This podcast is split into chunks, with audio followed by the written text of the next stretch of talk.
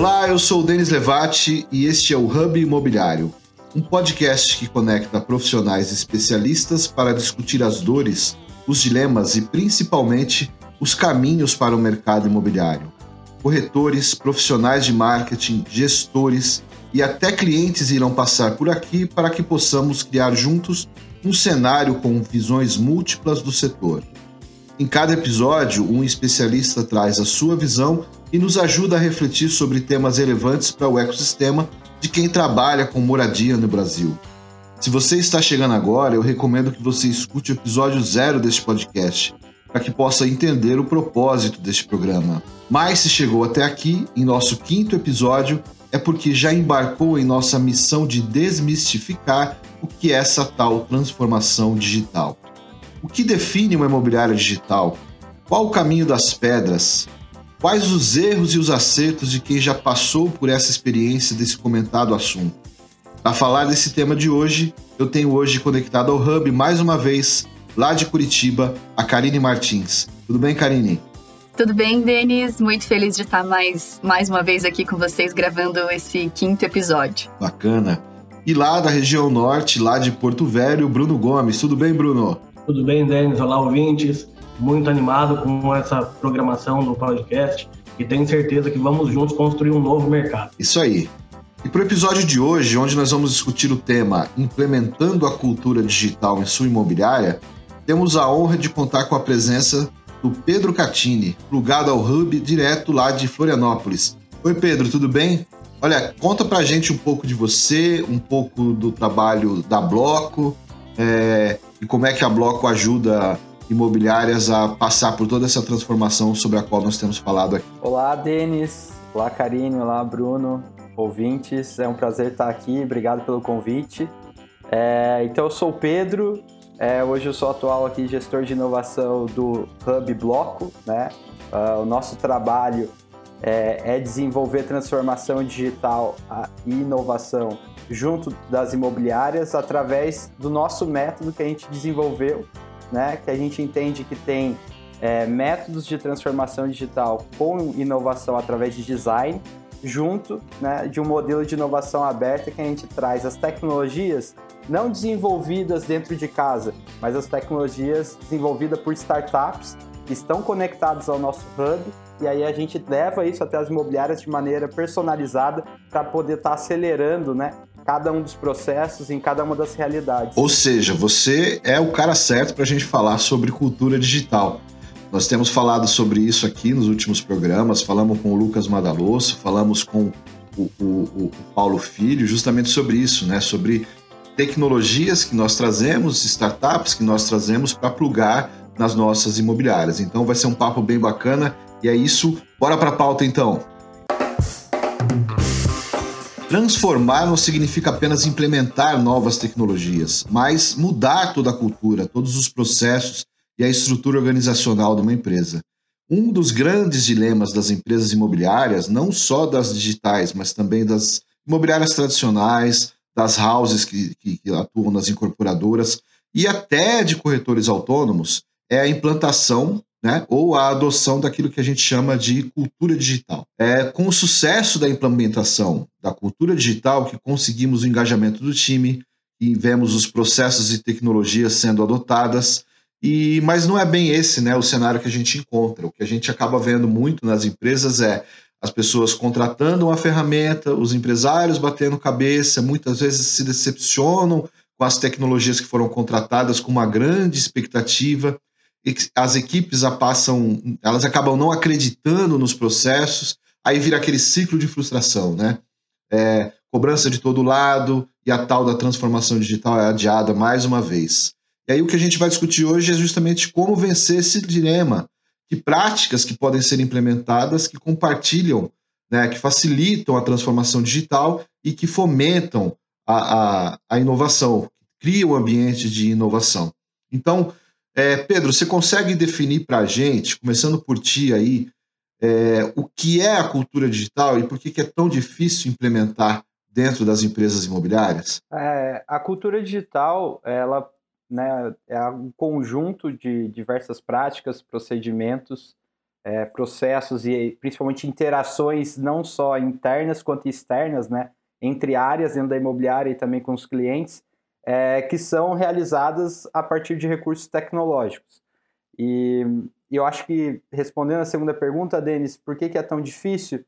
É, por dois motivos. Primeiro, a imobiliária não tem é, visão do todo, de todo o seu processo, de todo o impacto né, na, na, nas, nos seus clientes e no, no, na sua operação.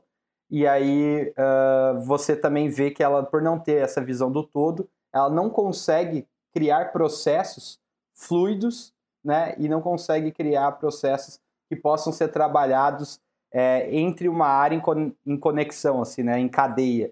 Então isso acaba produzindo essa frustração e essa dificuldade de implementar cultura digital. Eu vejo que eu queria fazer uma, uma provocação aqui, né, gente? É, talvez tentar até desconstruir o que a gente colocou aqui um pouco como tema do podcast, falando. Acho que antes de falar especificamente sobre cultura digital, é, talvez a gente tenha que abordar a cultura da empresa, né? Qual que é a cultura da empresa? Qual que é o propósito? Muitas vezes a gente tem lá, né, o quadrão bonito de missão, visão, valores. Se perguntar para qualquer funcionário, ele nem sabe qual que é a missão, a visão e os valores da empresa. Aquilo não, não tá, não faz parte do dia a dia, né? É só algo escrito, só algo que está na parede, mas que não é praticado dentro da empresa. Quando o Denis fez a sugestão desse tema, eu fui. Eu é, acho que cultura é uma coisa tão difícil de a gente definir, tentar definir, tentar explicar. E aí eu retomei um, um, livro que eu indiquei, inclusive, no primeiro episódio aqui do podcast, no nosso Pulo Gato, que é um novo jeito de trabalhar do Laszlo Bock. Ele é o VP de operações lá do, do Google, né? E fala sobre cultura, sobre propósito, gestão baseada na confiança. E tem um capítulo, e eu nem lembrava que era exatamente esse nome do capítulo, que ele fala assim: a cultura como estratégia no café da manhã. Então é uma frase atribuída ao Peter Drucker, né, que é o pai aí da administração moderna. E aí ele fala como o Google alcançou tudo que ele alcançou hoje por ter uma missão que ao mesmo tempo ela é simples, mas ela gera, ela é grandiosa. Então ela gera propósito, ela gera valor ao trabalho das pessoas. Acho que hoje a gente vive muito uma mudança na cultura do trabalho também. Né? A gente teve passou por um período, né, um grande período, a gente ainda sai disso hoje no Brasil principalmente, de uma estrutura fabril ali na nossa, na nossa forma de trabalho. Então, a gente tinha pessoas apertando botões. Hoje você quer pessoas apertando botões e sabendo que aquele botão vai lá na ponta mudar a vida de alguém. Enfim, acho que nas imobiliárias também passa muito por isso, assim, né? Você é, fazer teu time entender que ele está mudando a vida de milhares de pessoas, né? Pessoas que estão procurando ali um, uma residência, uma casa digna, né? um lugar para viver. Então, até voltando ali na questão do Google, né, a missão deles hoje é organizar as informações do mundo e torná-las acessíveis e úteis. Então, é simples, mas ao mesmo tempo super ambiciosa, dá propósito para o trabalho das pessoas.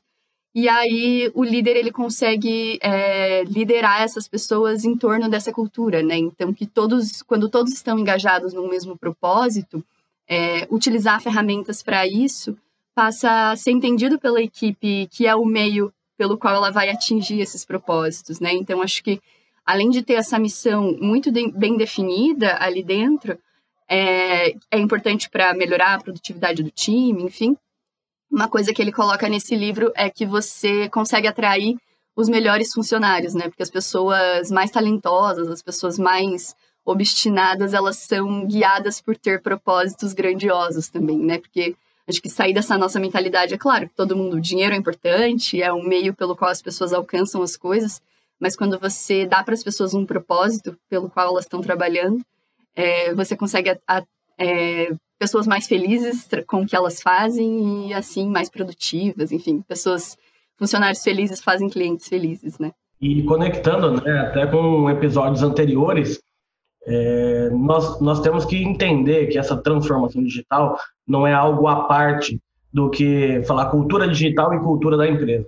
Ou você tem uma cultura só, ou você entende que a sua empresa precisa ter uma cultura forte, ou não existe transformação. Se o seu time era desengajado sem transformação digital, vai continuar desengajado.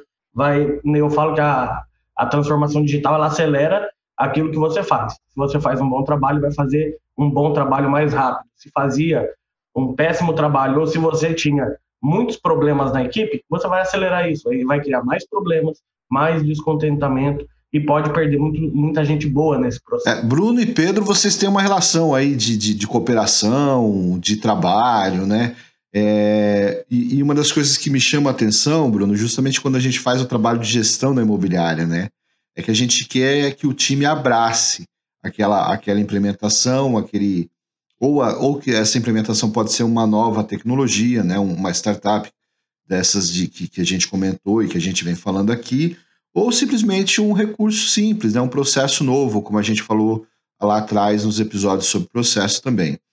Mas como é que isso consegue ser alinhado entre a expectativa e também com esse propósito que a Karine comentou?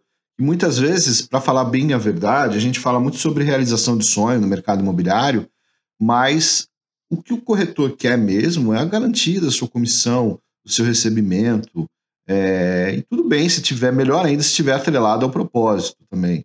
Mas como é que faz isso? Como, quais são as dicas que vocês têm? Pode complementar aí, Bruno, Pedro, para você identificar, por exemplo, a maturidade digital de um time ou de uma imobiliária, que acho que é um bom processo de, de um bom ponto de partida para entender sobre cultura digital. Bacana, Denis. É, primeiro ponto, é, você tem que ter um time alinhado com a diretoria da empresa. Primeiro ponto. Se a empresa quer se transformar digitalmente e tem todo um time tradicional que é resistente a isso, me desculpe, não vai acontecer transformação. Tem dois caminhos. Ou você volta e fica tradicional, ou você troca o time. Né? E na Casa P foi isso que nós fizemos. Nós tentamos por um ano e meio é, chegar no, no meio termo entre essas duas realidades e chegou um ponto que nós falamos, então troca o time todo. E literalmente nós trocamos toda a equipe, só ficou a, a liderança. E hoje nós temos um time que fala a mesma língua, né? Essa semana foi muito interessante. Nós tivemos uma semana altamente produtiva que nós vamos falar assim, produzimos o que produzia num mês dentro de uma semana. E no meio dessa loucura, o time, é, por conta própria, cada um inventando uma nova funcionalidade, uma nova forma de fazer as coisas, até a forma de organizar a chave. Eu vi gente mexendo ontem né? E isso é legal porque virou a cultura do time, não não parte mais de mim, dos meus sócios. Então, é, eu acredito que você ter esse alinhamento antes de pensar em contratar tecnologias, em implantação de métodos, processos, ele ele é fundamental. E aí, falando em transformação digital, não existe transformação digital sem métodos ágeis, né? É, quem me acompanha vê que eu posto de vez em quando aquele Kanban gigante na parede pulando post-it até fora da linha dele, e isso já ficou enraizado na cultura. O pessoal entende que aquilo ali torna o processo menos burocrático, mais ágil e mais eficiente. Então, depois, para você tirar de uma parede e jogar para dentro do computador, usando ferramentas, é muito mais fácil. Né? O, o contrário também seria é, assim: se as pessoas não usassem o físico, quem dirá usar o digital, né? que sai das mãos e a gente muita gente tem essa dificuldade. Então, é, volta um passo atrás, trabalha a cultura, se não tem alinhamento, troque as peças e vamos seguir em frente com o time alinhado. Depois a gente constrói junto. E o legal, quando você testa ferramentas com um time engajado, todo mundo entende que ela pode dar certo e pode dar errado, mas todo mundo paga o preço junto. Então, esse é o, é o mais legal dessa transformação. Bacana. Aqui no bloco a gente compartilha muito disso que está sendo comentado pela Karine e pelo, pelo Bruno. É, e a gente, como a gente trabalha, tem, precisa trabalhar em escala, né? A gente quer, quer atender o máximo de imobiliários possível. A gente cria modelos que são replicáveis, né? E um ponto que não dá para replicar é cultura, né? Porque a cultura, ela parte, eu acho muito legal quando a gente entende cultura que é algo da equipe para a empresa, né? Então, é como aquela equipe se organiza e, e cria os seus, suas rotinas, seus hábitos, isso vai determinar, impactar muito na cultura. Mas o restante, a gente como um agente de aceleração de transformação digital, a gente pode, através de métodos, né, coordenar. E como que a gente faz no bloco, por exemplo, que foi é, provocado aqui pelo Denis, para fazer esse processo de mudança? A gente usa o modelo de Kinoster, que é muito legal, que a gente consegue tangibilizar para a imobiliária através de seis características, seis é, variáveis, o que, que ela precisa é, organizar, o que, que ela precisa ter, quais são os pré-requisitos para conseguir fazer esse movimento. Então, quais são eles? Liderança, né? Se a gente não tiver o papel da liderança claro, a gente vai ter uma falha de lançamento. Você pode organizar, ter um puta projeto de transformação digital, ter ali toda clareza sobre o que você vai fazer, os resultados, mas se a liderança não comprar, esse processo não vai ser executado. Tem que ter uma visão. A gente precisa saber, né, aonde a gente quer chegar, o porquê que a gente quer fazer aquilo, e se falta visão, vai ter uma confusão né, de informação, confusão de, de ações entre a empresa. Precisa também de incentivos, né, porque se não tiver incentivos, a gente não vai ter engajamento, né, isso não é, vai faltar, por exemplo, uma resistência da equipe, ela não vai estar tá motivada de, de sofrer as mudanças necessárias no seu é, âmbito de trabalho, seja por conta de implementação de um novo processo ou de uma tecnologia. Tem que também definir quais são os recursos: pessoas, tempo, ferramentas, as tecnologias e por aí vai. A gente também precisa ter um plano de ação que tem começo, meio e fim. A transformação digital é um processo contínuo, mas para eu começar ela, eu preciso ter clareza sobre o começo, meio e fim. E para finalizar, as habilidades. Né? É papel da, da empresa, é papel da imobiliária que está se transformando, colaborar né, nesse processo de enriquecimento de habilidades, tanto hard skills quanto soft skills, dos colaboradores. Porque sem as habilidades né, preparadas, vai gerar uma ansiedade, as pessoas não vão conseguir acompanhar esse processo. Então a gente também precisa ter um trabalho né, de desenvolvimento das pessoas. E aí, para fechar meu raciocínio, é, eu acho que a gente aqui no bloco também tem um método da parte de de avaliação de maturidade digital que ele tem todos os aspectos que o Bruno veio comentando, né? A gente tangibiliza isso também. Primeiro, a gente olha para o mindset digital, assim, como que as pessoas enxergam esse mundo digital dentro da imobiliária. Segundo, o como que eles trabalham em métodos ágeis. E aí, eu acho que cada imobiliária né, tem ali a, a sua realidade. Algumas conseguem trabalhar é, virtualmente nas, na, por ferramentas, outras precisam de é, aspectos e rotinas mais presenciais e visuais. Eu acho que agora o desafio com a pandemia é vir mais para o digital, né? mas sim a implementação de metodologias ágeis no trabalho e orientação a dados. Tudo isso a gente consegue olhar em cinco dimensões, né? A parte da cultura, que a gente está conversando bastante, a visão do negócio, que vai mudar, né? Ter uma imobiliária tradicional e ter uma imobiliária digital não é a mesma visão de negócio. As próprias tecnologias, o mais importante, o foco no cliente e a agilidade operacional. Isso a gente consegue conceber, né, essa avaliação de maturidade digital de uma imobiliária. Legal. E, e, e, também não precisa ser necessariamente de uma imobiliária, mas de uma organização que trabalhe para o mercado imobiliário.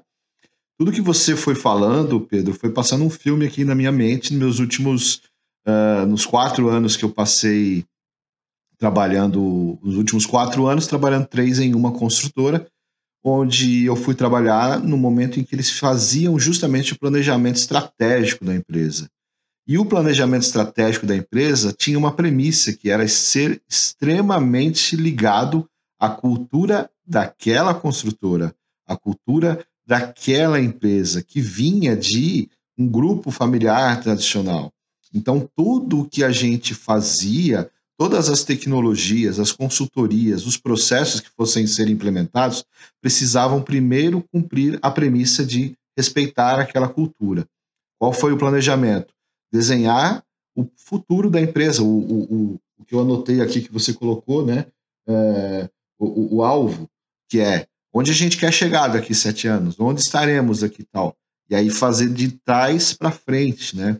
Então, eu acho que isso é, é bem interessante. Eu acho que vale muito para as empresas do mercado imobiliário, seja imobiliária pequena, média, grande, se ela se identifica mais como tradicional ou se ela se identifica como online.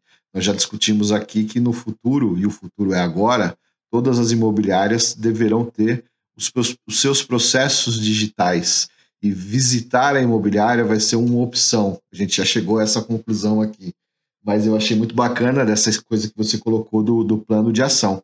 E o que me chamou também a atenção, um ponto comum, é sobre os métodos ágeis, que tanto você, quanto Bruno, quanto os outros episódios nós temos falado.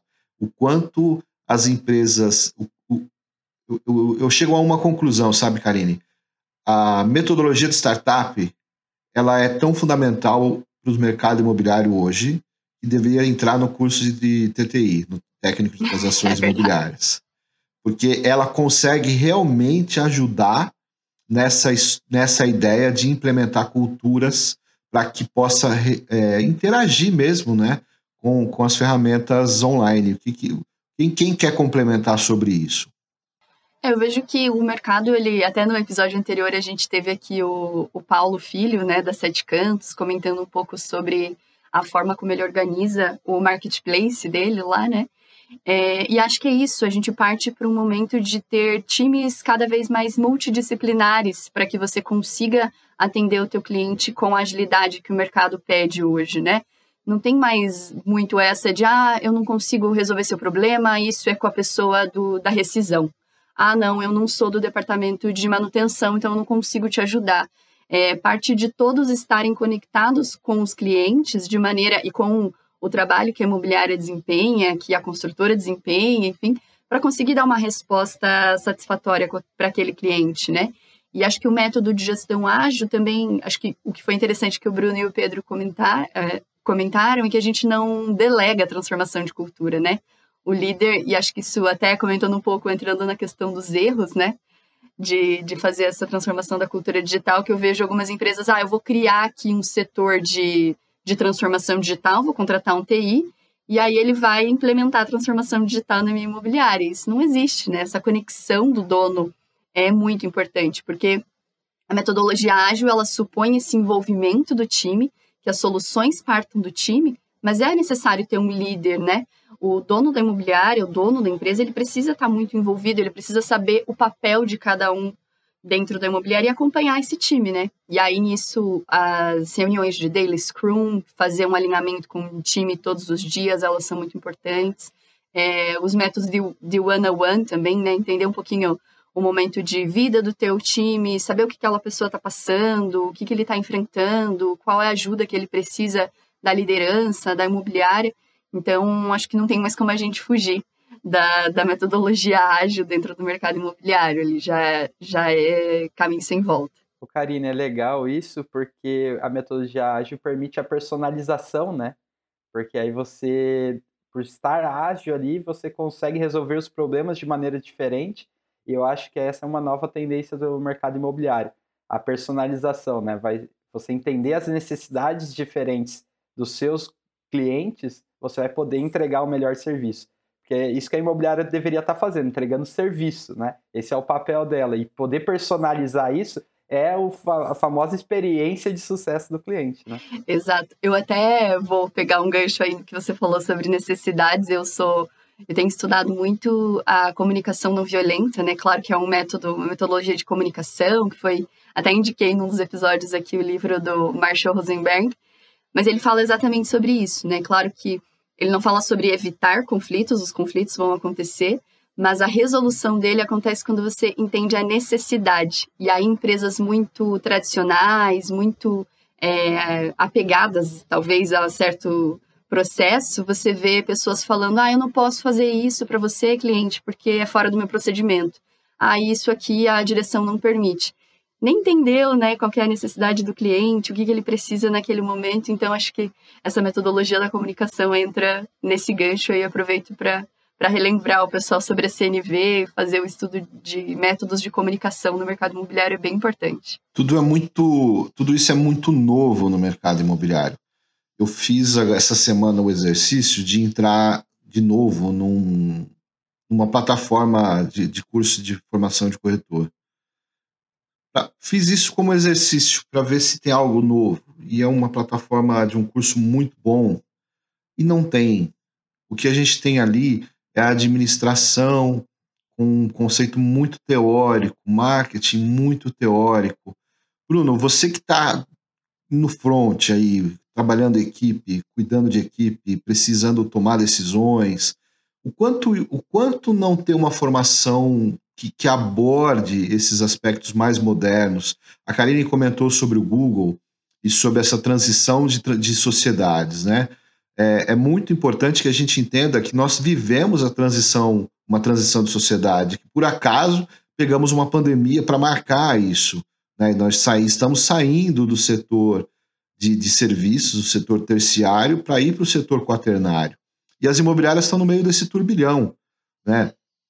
É, é, é, é vale a pena muito pensar nisso. E aí, o, o, proprietário de imobiliária, que no caso aqui é o meu amigo Bruno, é o cara que sofre, porque ele está trazendo, bebendo uma fonte moderna e levando para a equipe de uma forma que ele precisa traduzir isso para o time, para que o time abrace.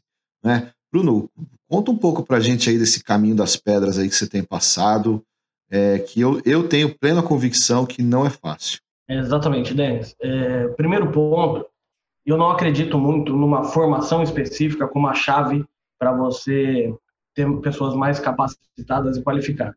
Hoje tudo é multidisciplinar, multitarefa, né? Então, eu acredito muito no autodidata. Todos nós hoje temos que desenvolver essa habilidade e o que nós procuramos hoje é, entregar dentro da empresa é formas para as pessoas se desenvolverem, tá? Então, nós temos uma biblioteca, não importa o tema, quer aprender sobre psicologia, dá o nome do livro, a gente vai comprar, quer aprender matemática financeira, finanças, é, administração, não interessa. Quer se desenvolver, a gente tem um, um, programa de apoio. Quer fazer um curso? Joga o curso na, na reunião de abertura da semana, nós vamos estudar, se a empresa puder custear o curso, nós vamos custear. Né? Então, nós não acreditamos assim, olha, para a empresa se envolver, tem que ser um curso voltado a corretor de imóveis, a área imobiliária ou algo que se conecte. Nós acreditamos que uma formação, por exemplo, em psicologia é fundamental no momento é, onde a gente tem que aprender uma CNV, as pessoas estão cada vez mais ansiosas, mais violentas no falar, no, no se expressar, e você entender as pessoas, né? Eu, por exemplo, estou abrindo os olhos para entender sobre andragogia, sobre a forma de educar adultos, né?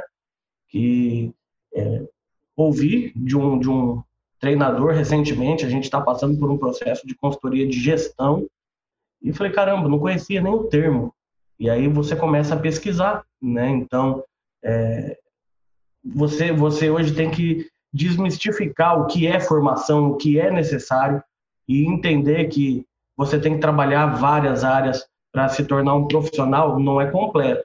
Um profissional minimamente capaz de é, estar à frente nos próximos anos, né, no campo de batalha. Acredito é, que aquela famosa frase que já vem rondando o mercado imobiliário, a profissão do corretor de imóveis vai acabar? Vai, vai sim, do jeito que é hoje vai. O corretor de imóveis, que é a única linha de produção de uma, de uma imobiliária, né? Ele começa construindo o carro e termina pintando e entregando para o cliente. Então, lá na Casa P hoje, a gente fala, nós não temos corretor de imóveis, mas eu tenho quatro funções que eu preciso de corretor de imóveis. Só que eles não são corretores de imóveis como é chamado no mercado. Nós temos o gestor de produto, tem que ser um corretor de imóveis para entender muito de produto. Né? Nós temos o negociador, nós temos é, os guias, então, ele é um especialista dentro da área corretor de imóveis. E isso você nunca vai aprender, pelo menos até hoje, num curso de formação para corretor de imóveis. Né? Então, o dono de imobiliário que quer vir jogar esse jogo de transformação digital, vai fazer benchmark. Ouve o próximo podcast que nós vamos falar sobre isso, né? E vai conhecer como empresas de outras áreas atuam, como elas fazem, né? Eu acredito muito nisso. Legal. Quer complementar aí, Pedro? Adorei a, a colocação do Bruno e assina embaixo aí. Até agora há pouco, se nós formos hoje, de novo, vou provocar de novo. se a gente for hoje no Cresce, a gente encontra qual é o curso de especialização que nós encontramos para profissionais do mercado imobiliário. Para os 450 mil profissionais do mercado imobiliário cadastrados no Cresce, de avaliador. Mas o Bruno me, nos contou aí de quatro funções que ele tem ali na Casa P, que ele precisa de corretores. Como é que você cria essas novas profissões, não é? Essas especialidades. Como é que você prepara esse time? É algo que é um grande, grande desafio para um mercado que se transforma hum, justamente no limiar de um momento em que a sociedade necessita de moradia. Eu vejo isso como oportunidade, na verdade. Então, Pedro, você aí que está nesse dia a dia, encontrando gestores aí com o dilema do Bruno. Nem todo mundo tem essa mente aberta do Bruno, né? Muitas vezes você deve encontrar o cara que tem a mente que a Karine comentou aí uns episódios atrás, que era o, o camarada que tem a síndrome de Gabriela. Olha, eu fiz assim, meu pai fez assim e vai ser sempre assim, né? Como que é essa, esse dilema aí, Pedro? Não, bacana. É, concordo muito. A mente do, do Bruno ela tá, tá bem alinhada com o agora, que é esse futuro de, mais digital, com esse, esse futuro de transformação e mudança no mercado imobiliário. E concordo também, a gente encontra muito síndrome de Gabriela pelo é, Brasil afora que a gente vai atendendo, mas eu acho que o, o grande ponto é que quem quer ser agente de mudança, como o bloco está se posicionando, em algum momento, né, tem que é, se colocar no posicionamento também de educação, assim. É, e a gente que quer ser agente de mudança, a gente precisa ser ativo. Não adianta eu esperar que os cursos de corretores ou de profissionais do mercado imobiliário vão se atualizar. Seria né, o mundo ideal. Eles precisam se atualizar, porque quando o corretor ou o profissional ele encontra esse mercado imobiliário hoje todo em transformação, tanto na forma como consome imóvel, quanto é, nessa movimentação de informações, aí ele, ele encontra assim, startups que falam, ah, você precisa de tecnologia para avaliar o imóvel de forma mais eficiente, mais rápida, mais inteligente. Aí ele precisa de tecnologia para gerenciar a carteira dele, ele precisa de tecnologia para operar vendas e locação. Enfim, é tudo tecnologia, tudo tecnologia que já existem e elas estão sempre em desenvolvimento, né? Aqui no bloco, o que é interessante, a gente está sempre avaliando novas tecnologias. Por mês, a gente conversa com pelo menos 100 startups, 100 novos empreendedores entrando no mercado imobiliário. É, se a gente for olhar a evolução, já começaram com 300 startups lá em 2016, já estamos com mais de 700 Brasil afora, só para o nosso setor. Então, essa mudança, ela é agora. Concordo muito com você, Denis. E aí, eu, Karine, Bruno, você aqui, com todos esses materiais e conteúdos, a gente tem esse papel de agente. A gente precisa trazer essa educação né, na prática. E, e, e eu enxergo que, por exemplo, estar olhando para dados, para informações, precisa ter uma preparação diferenciada. Estar olhando para o consumidor de forma personalizada, entendendo, né, com perguntas, identificar suas necessidades para trabalhar de maneira personalizada, também precisa de uma educação. Trabalhar de maneira ágil para identificar essa eficiência operacional né, no seu dia a dia, também precisa de educação. E aí por aí vai. Eu acho que todas as mudanças que estamos comentando aqui, que vocês vêm comentar, é, comentando nos outros podcasts, é, está atrelada a isso. O mercado imobiliário vai passar por uma transformação de educação muito grande. É, o, o, mercado brasileiro ele é sui generis. Quando a gente fala sobre educação, eu entendo bastante essa coisa que o, a, a, iniciativa do Bruno de, puxa vida, eu vou é colocar uma, uma, uma biblioteca na minha imobiliária porque eu quero municiar meu time. Né? É, é uma preocupação justa do cara que, que sabe o quanto é trabalhoso você montar um time. Né? É, é, e, e, por outro lado, quando a gente conversa com as pessoas que, que, trabalham na educação do mercado e tal, elas querem dizer muito, querem dar um viés acadêmico de que é assim mesmo, demora um pouco para mudar e etc. Mas esse demora um pouco para mudar já é a mesma grade desde que ela foi lançada em 1976. Ela tem 44 anos, né? O cliente muda. O, o, o nós, somos, nós temos, o, o Paulo Filho falou, no episódio sobre nativos digitais, sobre a evangelização digital, né? Que a gente precisa fazer, mas não somos nem nós quem fazemos, é o Uber, é a, a Rap, é, são essas empresas, né? Parece que tudo demora, mas espere sete minutos o seu Uber chegar para você ver se sete minutos passa rápido. Não passa. E isso é o limiar desse momento. Agora, tem um, Existem erros cometidos nessa jornada de transformação digital e principalmente da implementação de cultura. No afã de justificar o seu, o seu investimento, começam a, a colocar. Eu vou dar um erro aqui e aí eu queria que vocês pensassem em alguns também. É, mas pensando no empresário, né? Nesse afã, olha, vou, eu vou contratar esse CRM aí, o Pedro falou, né? De 750 startups. Vou contratar essa ferramenta aí, mas ó, se não funcionar, vai ter essa e essa e essa é, esse problema aqui que eu vou criar para vocês. Um deles, eu vou me lembrar muito do meu trabalho como gestor e como corretor, era se a FAQ, né, se a ficha de atendimento ao cliente não estiver atualizada, o cliente comprar, você perde. Então, você implementa a cultura digital, mas antes disso, você implementa a cultura do medo. E aí, o que eu queria saber, Pedro, é justamente o contrário disso, né? Como é que a gente faz para os empresários e para as pessoas criarem um ambiente onde a cultura seja boa e não algo que a gente tenha erro, medo disso, né? Pô, você deixar esse cliente aqui. E aí atualiza de qualquer jeito, né? Mandei e-mail para o cliente em julho de 2020. Tal. Quais, são os, quais são os erros que você consegue mapear aí no, na Karine também, com o pessoal da cúpula, que, que as empresas mais cometem nessa implementação de uma cultura digital? Bacana. É, começo de tudo é não ter clareza por que está querendo ser digital.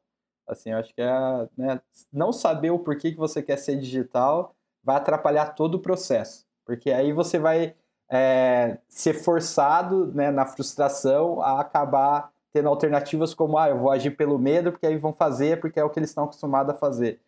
Mas nada, nada pode ser empurrado goela abaixo, sabe, Denis? É, precisa ser preparado, estudado, desenvolvido e entregue, né? Acho que esse é o modelo da, da startup que funciona muito bem também nessa mudança para o mercado imobiliário.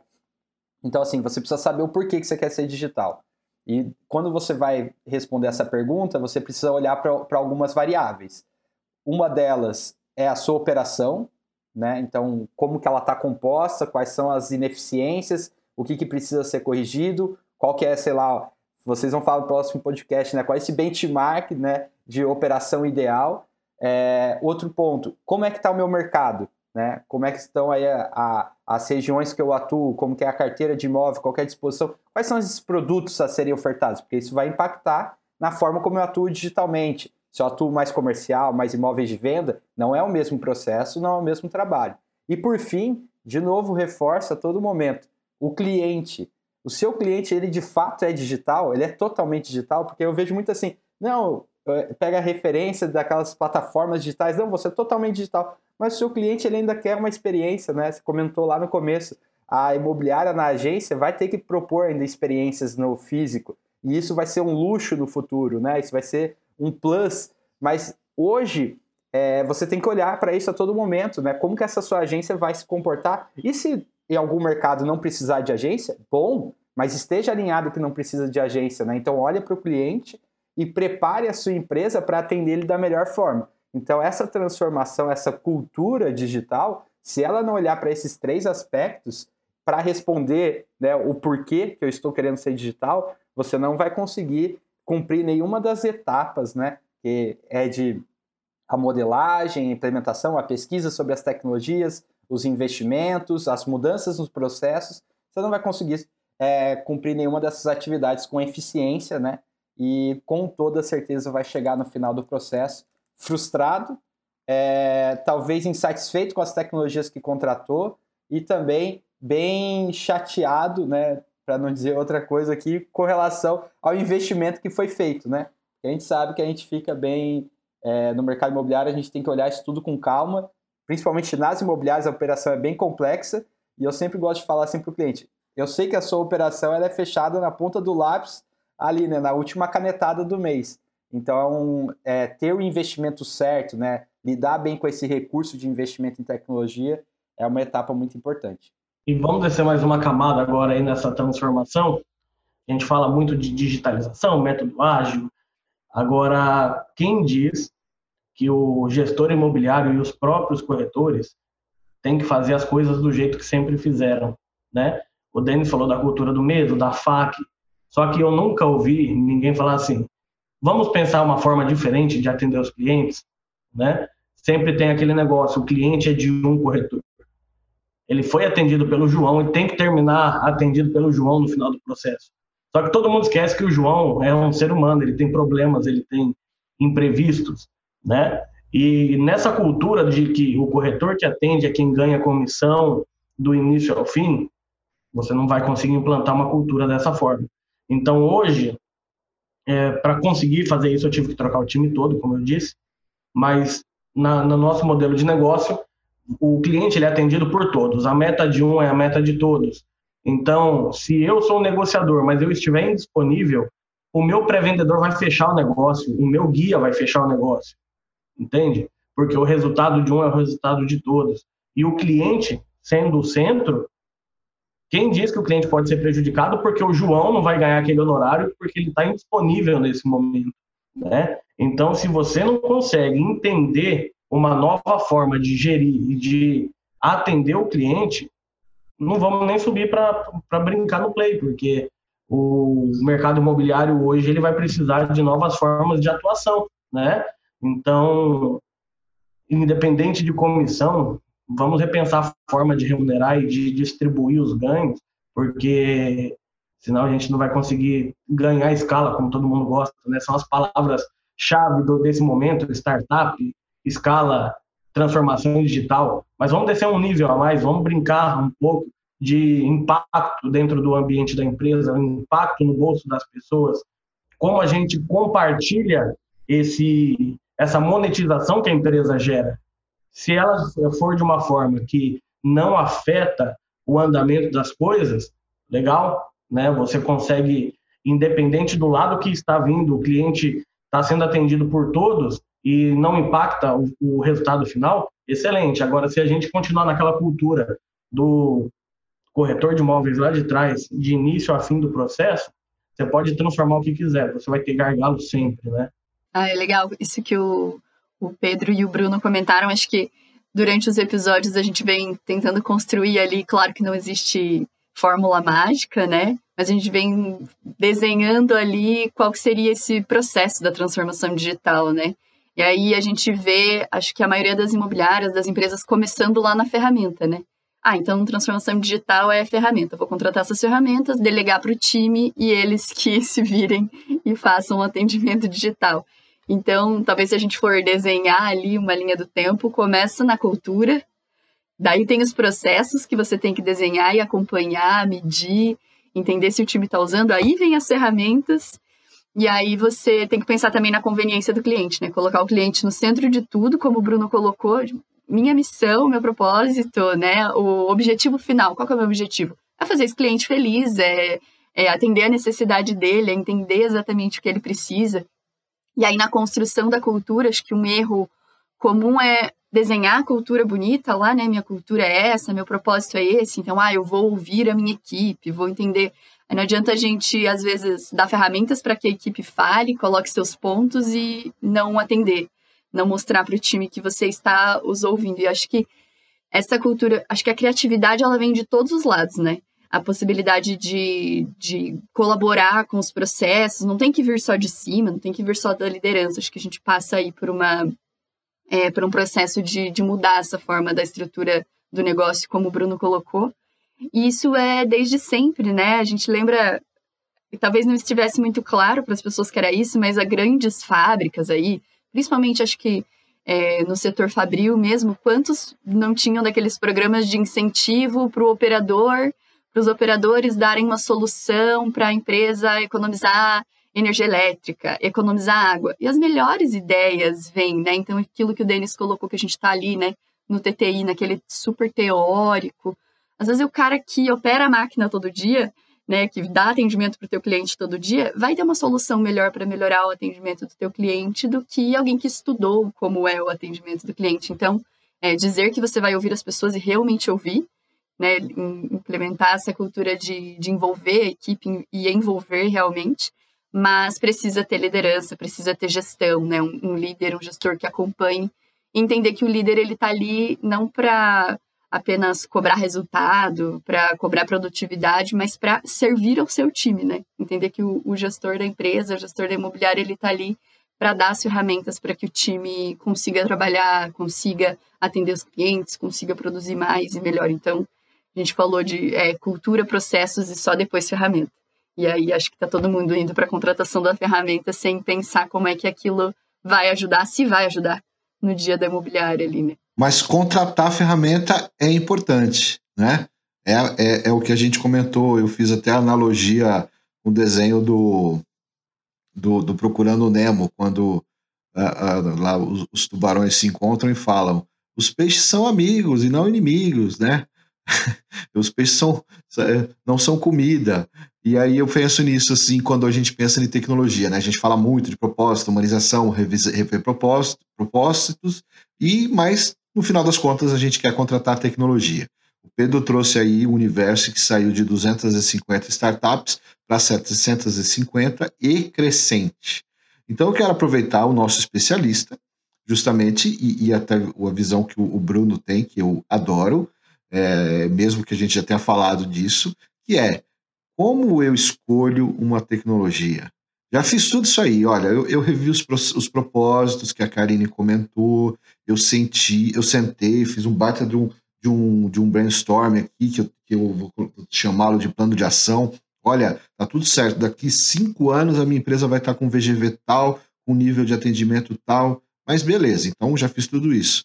Agora eu vou contratar a ferramenta. Opa, deixa eu ligar lá na Bloco, que os meninos da Bloco sabem como é que eu faço isso.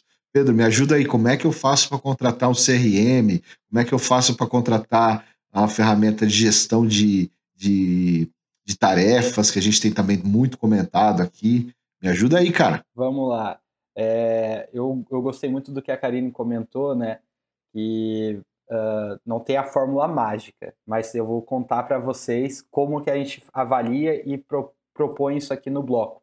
Uh, o primeiro passo é você conseguir né, olhar para a cadeia de atuação da sua imobiliária, a cadeia né, de, de operação, de ponta a ponta. E aí, quando você tem essa visibilidade do quais são as atividades, o que precisa ser feito, qual a experiência que você quer propor, né, quais são as necessidades, tanto internas, entre áreas, a gente esquece muito disso, né? Que a ferramenta ela também precisa ter esse repasse de tarefa que o Denis comentou. Precisa que ela se comunique entre uma área e outra e também ela consiga comunicar para o cliente proprietário, para o cliente locatário, para o cliente comprador de um imóvel e, e assim por diante. Então a gente avalia de ponta a ponta esse processo, mas quando vai tomar a decisão ali, Denis, eu acho que é isso que você quer saber, né? De fato, como que eu vou fazer a aquisição dessa tecnologia?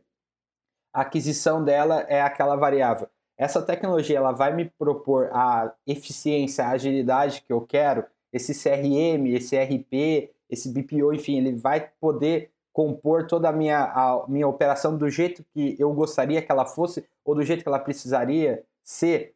Se sim, eu tenho recursos financeiros para bancar isso, porque de nada adianta. Eu vejo muito imobiliária falar assim: não, mas agora eu vou contratar tal ferramenta porque tem é, recurso A, B, C, D mas aí não vai utilizar tudo aquilo, vai ter um, um lá, uma Ferrari numa operação ali que um Celtinha daria conta. Então, o ponto é, você tem recurso, a sua operação hoje comporta. E o terceiro, né? Porque aqui eu acho que está o grande segredo. Uma vez que você toma a decisão de contratar tecnologia, Denis, é um caminho sem volta. Porque você vai ter que escalar a sua operação. Você vai ter que operar de maneira mais eficiente. Se você não fizer isso, você houve um gasto em vão. Então, quando você faz a tomada de decisão que você vai digitalizar sua imobiliária, que você vai digitalizar o seu trabalho, na escolha da tecnologia, olha para a capacidade de escala que ela vai te gerar. Então, o CRM, hoje, se eu fosse olhar para recursos é, básicos que ele precisaria ter, é uma gestão de tarefa bem organizada, com uma comunicação clara e que pudesse me dar transparência é, de dois fatores. Um, citando o Bruno, compartilhamento de atendimento. Não adianta eu ter um único colaborador específico para um único cliente. Eu preciso de uma equipe. E segundo, né, a personalização. Se eu não tiver o poder detectar esse histórico desse cliente, se ele caiu uma vez na manutenção, se ele já buscou imóvel, se ele já visitou imóvel, se eu não olhar para esse histórico, eu nunca vou fazer um bom atendimento. E aí, olhando né, para a sequência, olhando para a segunda etapa desse CRM, falando de CRM aqui, a gente precisa que esse CRM se comunique com a operação. Né? Então, ela, ele precisa ser um CRM que consiga transmitir a informação para outras plataformas. Então, ó, acabou a era daqueles CRMs fechadinho, é tudo nele, é tudo Não, o mercado não é mais assim, as imobiliárias não são mais assim, então a sua plataforma precisa ser aberta para poder compor né, é, outras ferramentas dentro do ecossistema ali de operação da, da imobiliária. Eu estou vendo o Bruno, quem, quem tá, as pessoas estão nos ouvindo, mas eu estou vendo o Bruno coçando a barba ali assim, ó, que talvez eu vá antecipar aqui o que ele queira falar. Mas não é assim, né, Pedro? Quando a gente contrata um CRM, o pitch, né, o CRM ou qualquer ferramenta de tecnologia, a conversa é sempre de que a ferramenta é a melhor, que ela é aberta e que ela é capaz de ajudar. Né? Então, acho que antecipei um pouco aí o Bruno. Tá? A gente precisa aprender, então, a detectar quais são as ferramentas, quais são as ferramentas que realmente são abertas e alinhadas também com esse novo momento. Esse novo momento ele não é feito só para nós profissionais do, do, mercado da moradia, mas também para a, a, as ferramentas, as 750 ferramentas aí você mencionou, concorda, Bruno? Concordo plenamente.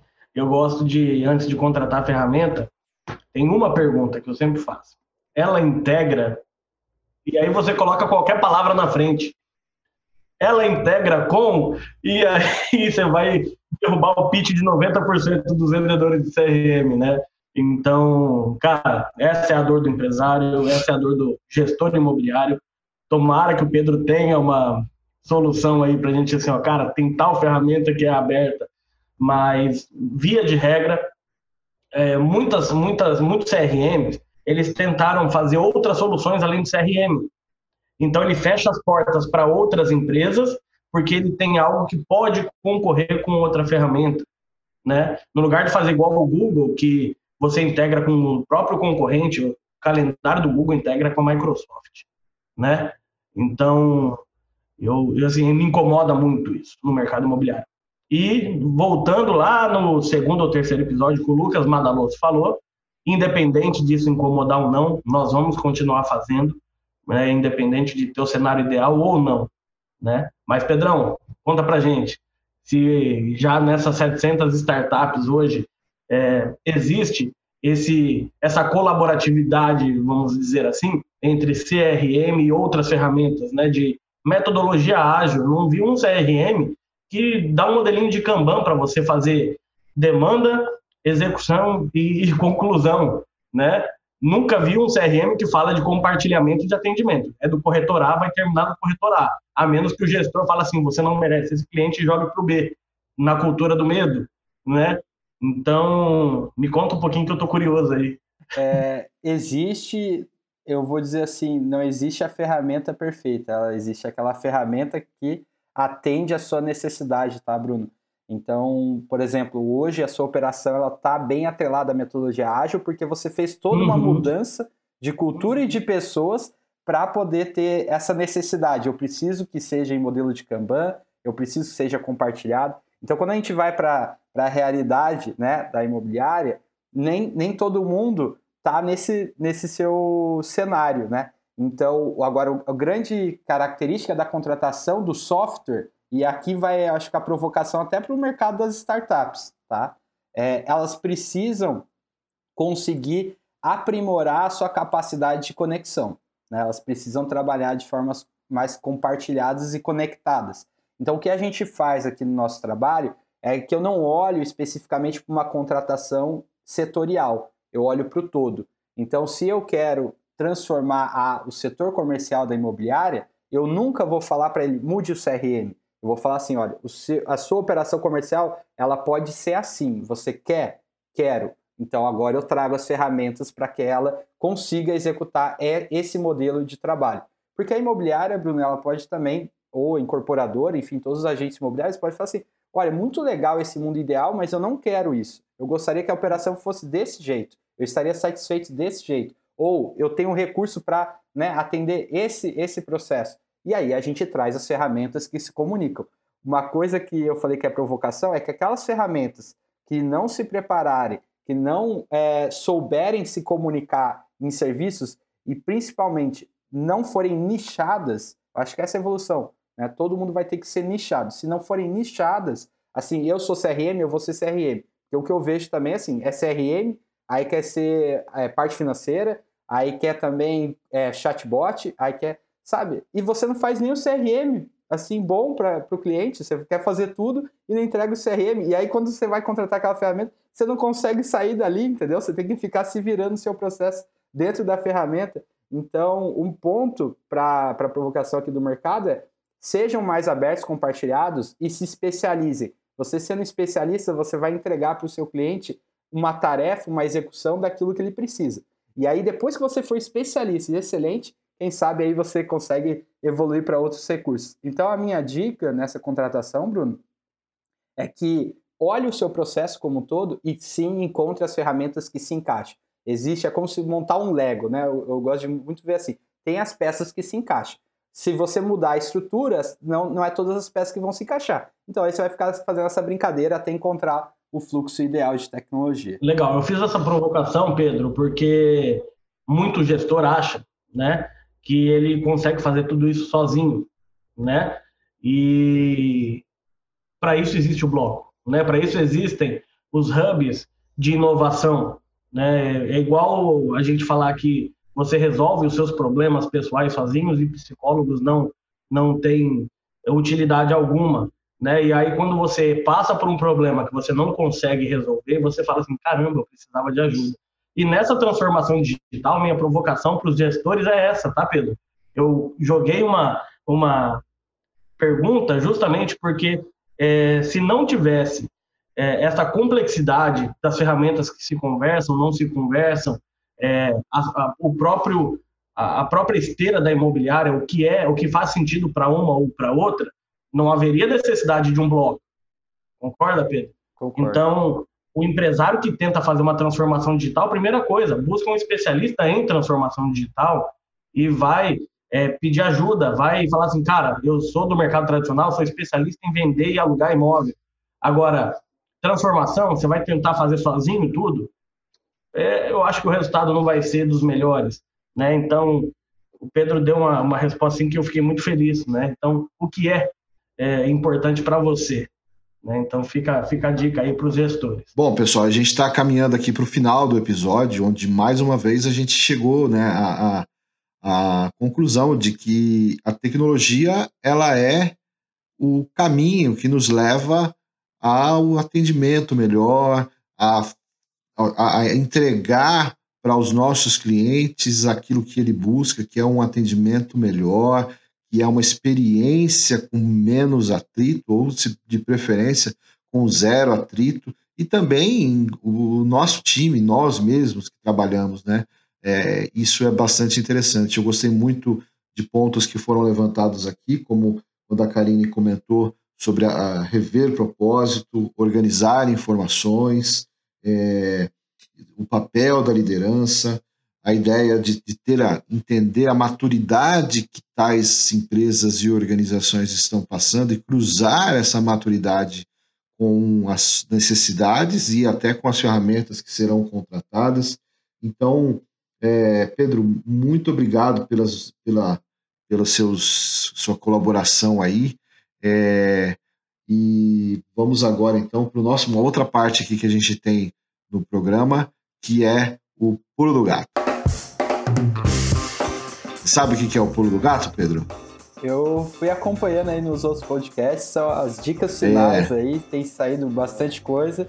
Até já peguei alguns insights e dicas, coloquei na minha lista de livro aqui para ler. Então você já está sabendo, pode começar. Pode comentar aí com o seu pulo do gato. Ah, tá comigo a bola? Tá bom. Pulo do Gato é, é o livro que eu tô lendo agora. É, vocês aí é, podem estar tá acessando. O nome do livro é Inevitável, Kevin Kelly, o autor. É, esse livro ele traz, né, num contexto, uma descrição assim que eu acho fantástica, as 12 forças da, das tecnologias que mudarão o nosso mundo. Então ele pega uma visão futura daqui 30 anos, o que vai acontecer, e ele define né, em, em várias forças como as tecnologias vão impactar. E aí eu acho que o meu principal highlight desse livro, até agora eu não terminei ele por completo, e eu estou é, ainda na leitura, mas eu gostaria de trazer assim, a força do acessar. Né? O que, que é essa força do acessar? É a, é a movimentação que o Spotify, Netflix fizeram. Ninguém hoje mais quer ter posse né? É uma movimentação de mercado. As pessoas não estão mais fazendo aquisição de grandes é, propriedades, de grandes coisas. E eu acho que isso vai impactar no mercado imobiliário, tem muita sinergia com o que a gente está vendo aí. Então, é, a imobiliária, os modelos de negócios, as startups, comecem a olhar para o movimento de acesso. As pessoas querem ter acesso, elas querem ter a liberdade de escolha e de sofrer das melhores experiências, dos melhores conteúdos e, quem sabe, né, dos melhores imóveis, das melhores oportunidades e experiências em cada cidade.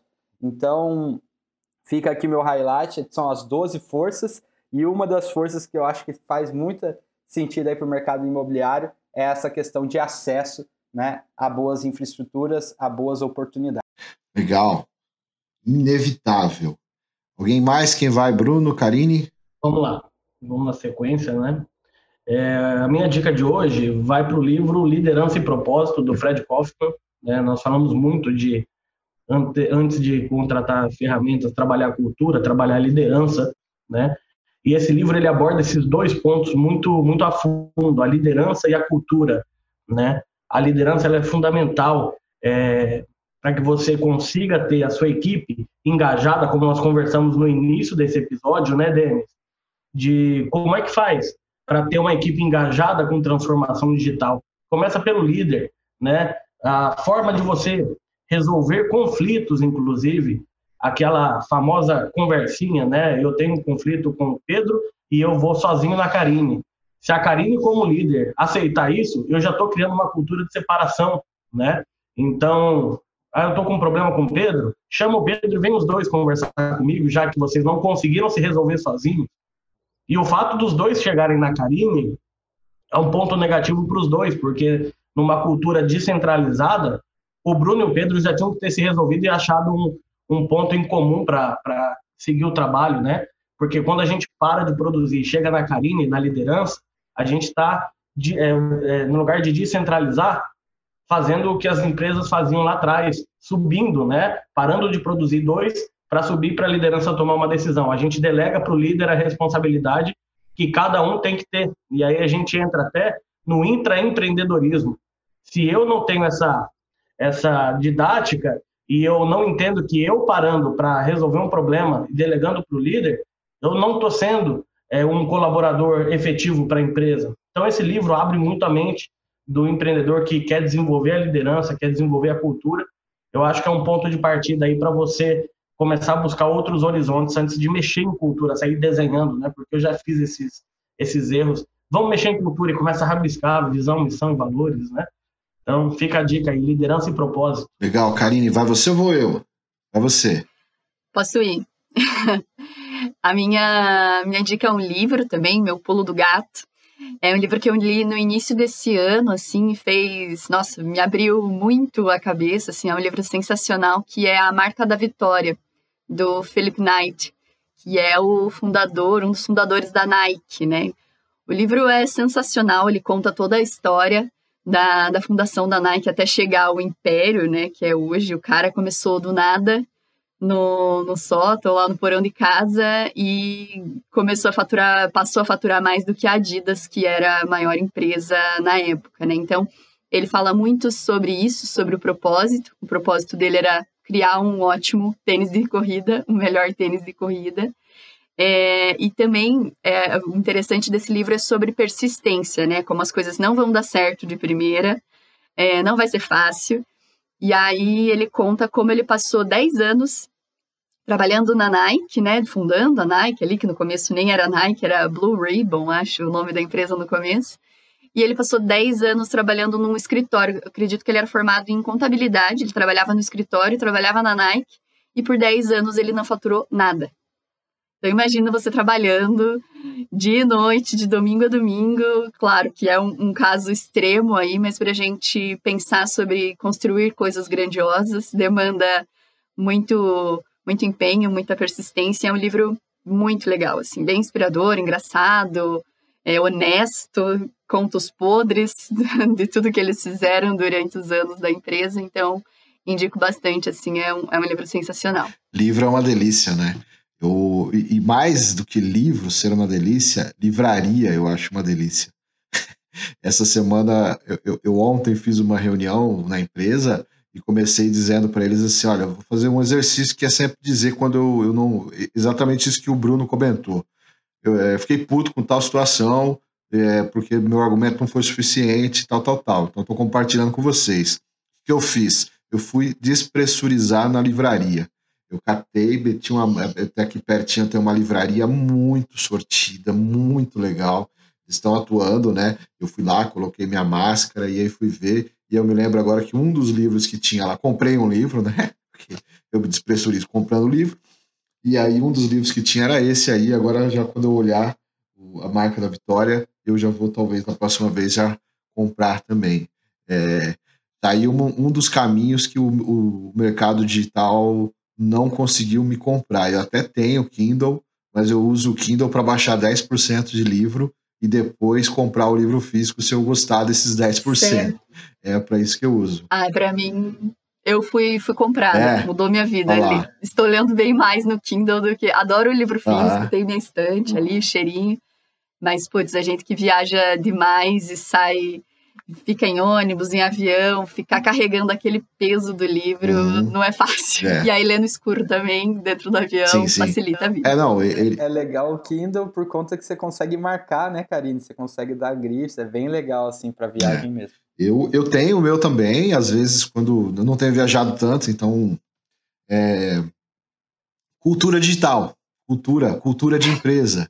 Né? Essa empresa que eu trabalhei, que eu fiquei um tempo, né, trabalhei três anos ali na implantação da, da, da área de marketing da empresa, eles tinham uma premissa que era anotar, escrever.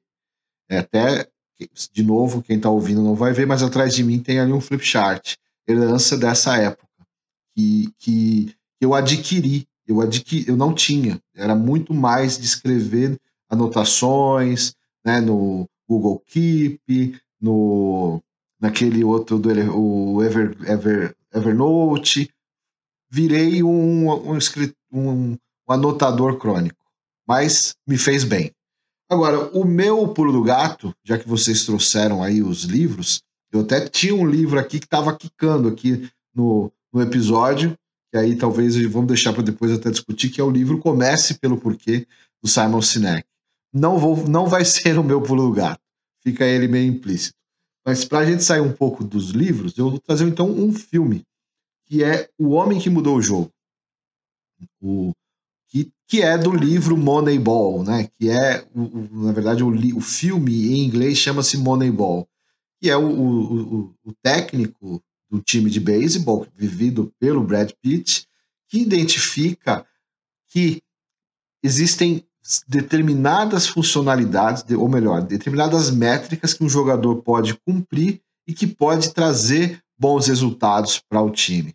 Para mim, aquilo tem muito a ver, esse filme tem muito a ver com a cultura digital, com a cultura de processos dentro de uma de, de qualquer organização e sobretudo de uma organização imobiliária. Então, o filme Moneyball, O Homem que Mudou o Jogo, tem na Netflix. Ele já esteve, já saiu e agora ele está com bastante destaque ali na Netflix. Acho que tem bastante gente que tem assistido. Então eu indico ele como o meu pulo do gato. E para finalizar esse nosso episódio que falou sobre cultura digital. Bom, pessoal, muito obrigado, muito obrigado. Eu sou o Denis Levati, produzo e apresento esse programa. Homero Barbosa é o responsável pela edição e pela técnica. Estiveram comigo nesse episódio a Karine Martins, da Cúpula de Curitiba, e o Bruno Gomes, da Casa P de Porto Velho, além do auxílio luxuoso do Pedro Catini como convidado especial. Um abraço e até o próximo programa.